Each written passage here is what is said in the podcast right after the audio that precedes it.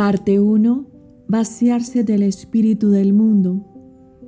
Día 7.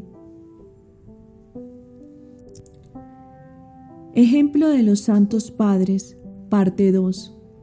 Imitación de Cristo. Libro 1. Capítulo 18. En lo de afuera eran necesitados, pero en lo interior estaban con la gracia y divinas consolaciones recreados.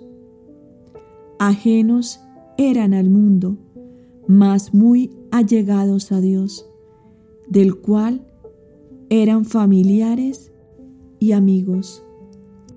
Teníanse por nada cuanto a sí mismos, y para con el mundo eran despreciados, mas en los ojos de Dios eran muy preciosos y amados.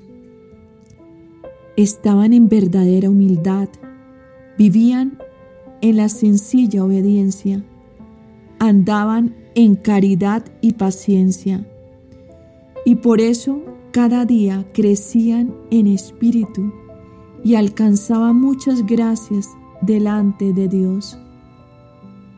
Fueron puestos por dechados a todos los religiosos y más nos debe mover para aprovechar el bien, que no la muchedumbre de los tibios para aflojar y decaer.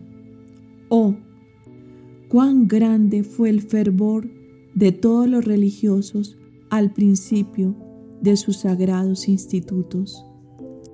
Cuánta la devoción de la oración, cuánto el celo de la virtud, cuánta disciplina floreció cuánta reverencia y en obediencia al superior hubo en todas las cosas.